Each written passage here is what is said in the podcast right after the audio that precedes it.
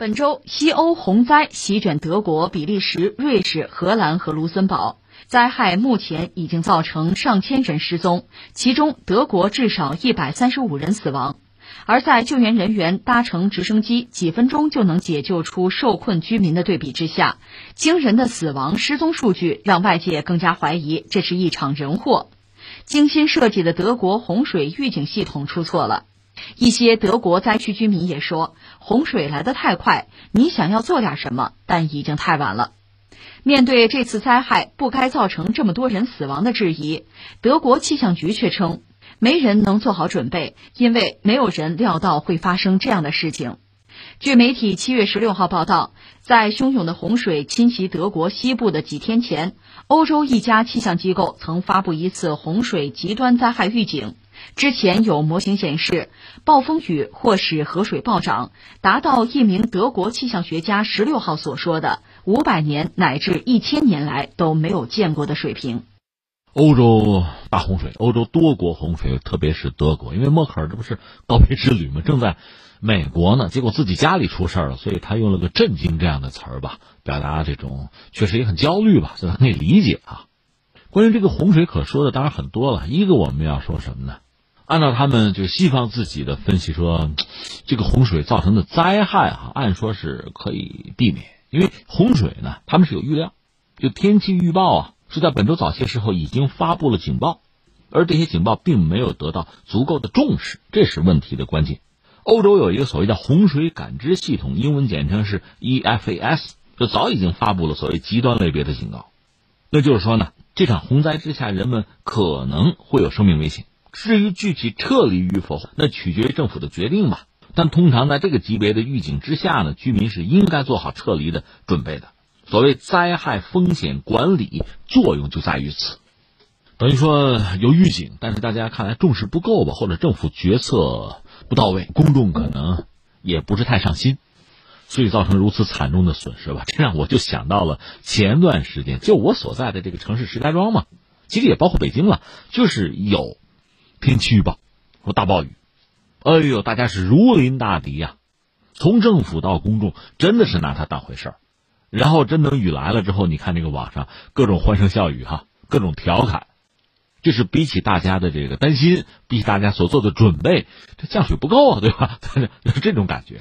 笑话归笑话，认真准备必然有认真准备的价值和好处。因为以前我们不是没有吃过亏啊。我记得前些年，每到夏天到这个季节吧，要预防这个洪涝的灾害嘛。像省会石家庄这样一个就内陆的城市吧，在一些关键的节点，连绳索甚至救生圈都准备好了。你甚至会觉得很可笑，但是它管用就行吧。你管它可不可笑啊？能救人命比什么不重要啊？所以说到这儿，我觉得不是笑话欧洲人，而是我们自己应该继续认真的做下去。这是一个首先我们要说的。第二个呢，我就要说，那你说欧洲为什么闹大洪水呢？我查了一下，就是从历史上讲，如果排名排到前十，就世界这个大洪水的灾害搞一个排行榜的话，其实中国是首当其冲啊。我们历史上发生过多次大洪水。如果我们说全球历史上著名的，呃，排前十的大洪水。我查里面得有六次是涉及到中国，主要就是长江黄河嘛，长江就更多一些了。这是我们。另外，全世界范围内呢，还有几场大洪水，越南有，东危地马拉有，另外就是在欧洲，一个是圣卢西亚洪水，这是在荷兰了，很早了。再有一个是什么呢？圣菲利克斯洪水，一五三零年。所以从历史上讲，真正遭遇大洪水的这个灾难啊，包括和洪水做搏斗。有一些经验、一些教训，中国这方面确实掌握的比较多。那涉及到欧洲方面，其实它地势比较平坦或者低洼，再加上它河流众多的话，只要气候条件适宜，我们加个引号适宜，那发生洪水的可能性就比较大。另外，特别是现在极端天气比较多，不是全球气候变暖吗？这也是一个重要的因素。所以这次欧洲的洪水，呃，现在还没有看到，我没有看到特别权威的最后的一个评价，但是我估计啊，和这些因素应该是有关系。所以就此往前再推一步啊，这个洪水会带来什么呢？一个是欧洲人的基础设施建设其实老化的很严重了。我们要承认人家这个就现代城市化啊，这个概念就是城市化的进程是比较早的，正因为比较早，它投入也早，建成的也早啊，那都是有寿命的。所以说，老化到现在应该进行大规模的翻新了，就是基础设施建设。同样的问题，美国也存在啊，这不是拜登想搞，最初想搞什么四万亿甚至更多的，就搞基础设施，十年之内要搞，这不是谈不下来吗？这就扯到美国去了啊！我们扯回来，就是欧洲恐怕也会面临一个巨大的问题，就是基础设施建设，那你得投资啊，得搞啊。而且不单是德国或者比利时，是整个欧洲，就欧盟内部，在这个问题上恐怕要有一个认真的考量了。就基础设施建设，你看欧洲人，昨天我们还聊环保，涉及到这个碳排放的问题，人家早已经达峰了，现在还要做什么监督者？但是现在看看你的基础设施建设吧，这应该是头等大事吧？呃，除了这个以外，这就涉及到投资啊，涉及到施工啊，这一系列的问题，还有什么呢？政治啊。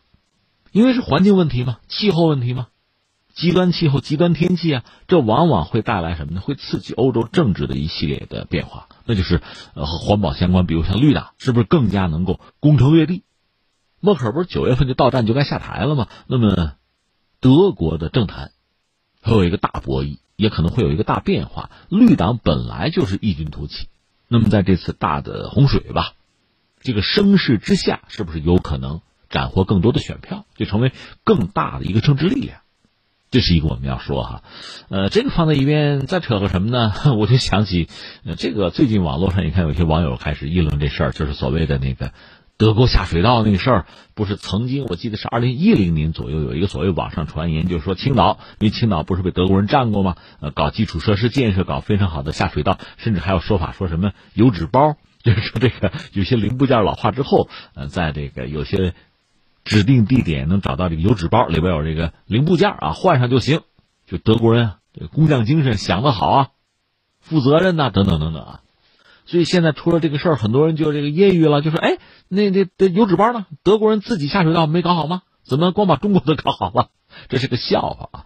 呃，我觉得我们笑归笑，客观的看待这个事情，我觉得有几点要说，就针对这个呃德国下水道这个事情，我觉得要聊几点。一个是什么呢？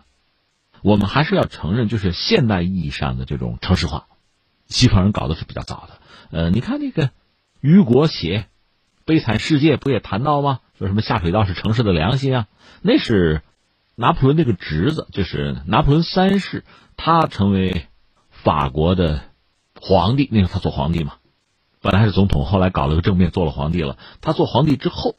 他在巴黎搞了一系列的基础设施建设。你要再愿意往前追的话，波旁王朝那个路易十四就太阳王，他不是搞凡尔赛宫，搞什么大量的繁文缛节啊，搞各种这个仪式化呀，骄奢淫逸呀。那时候他也是搞建设，这种建设一方面让巴黎作为一个世界级的城市吧，成了一个标杆，包括基础设施，包括下水道啊，成一个标杆。另一方面，那你想啊，穷奢极欲啊，花钱无数啊。路易十四就这么做到，路易十五不是说了句著名的话吗？说在我死后哪管洪水滔天。结果到路易十六上断头台了嘛。而至于说拿破仑三世，他不是波旁王朝的人啊，他是拿破仑的侄子。后来到一八七零年普法战争，他也是被打了个溃不成军啊。普鲁士人是踩着战败的法国人，完成了对德意志的统一。这我们就扯远了，只是我想说的是，你比如欧洲，像巴黎，它的基础设施建设这搞的是很早的，也很好，确实很好，这个我们要承认。但是刚才我已经谈到了，你搞得早，搞得好，在当年那个时代呢，皇权的时代嘛，那你意味着更多的投入，那就意味着什么呢？地区差异啊，贫富差距啊。那个时候巴黎就已经是全欧洲的明珠了，时尚之都了。那时候整个法国要么是巴黎。富丽堂皇，要么就是外省人啊，寒酸呀，最后就法国大革命了。而拿破仑三世，他确实重建了巴黎。今天的巴黎，其实这个格局就是他定下来的。但是最后法国，一方面光鲜亮丽，另一方面不禁揍嘛，这是那个时代。另外，你搞得早，你搞得好，除了诱发社会革命以外啊，你这基础设施肯定是有寿命的呀。那你老化的早啊。那就需要更新啊！而如今整个欧洲，在基础设施建设上，你能投多少钱？你打算怎么打造？这总得有人想吧？不能说有了雨、有洪水、死了人才想起这个事儿来啊！这是一个我们要说。翻回来说，在中国吧，因为改革开放之后，你看上个世纪七十年代末的时候，中国改革开放，实话实说，当时一打开国门，你看到的都是西方的好、先进啊、发达呀，五颜六色、五光十色呀，让人眩晕啊。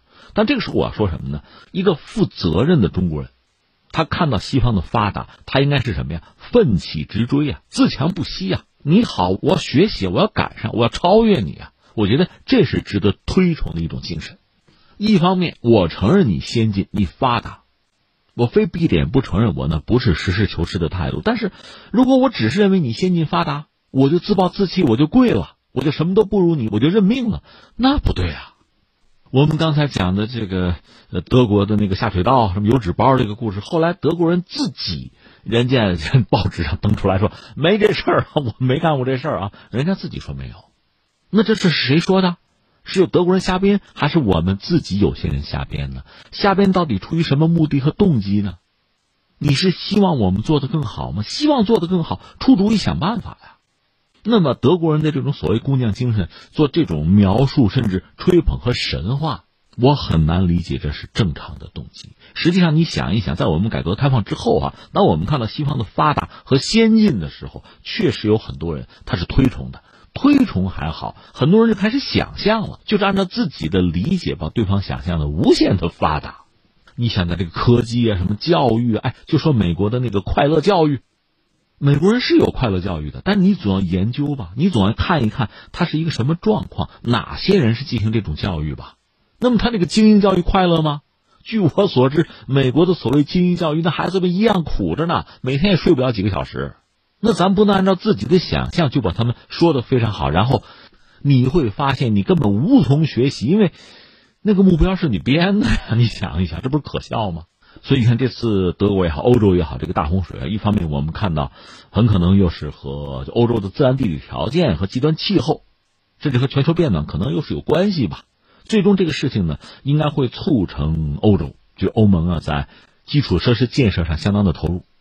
也会促使像绿党这样的，就因环境问题而起的一些政治势力，掌握更多的话语权，拥有更大的影响力，而翻回来，他们对于呃德国乃至欧洲内部的政治，也会对于德国和欧洲的对外的政策产生这样那样的影响。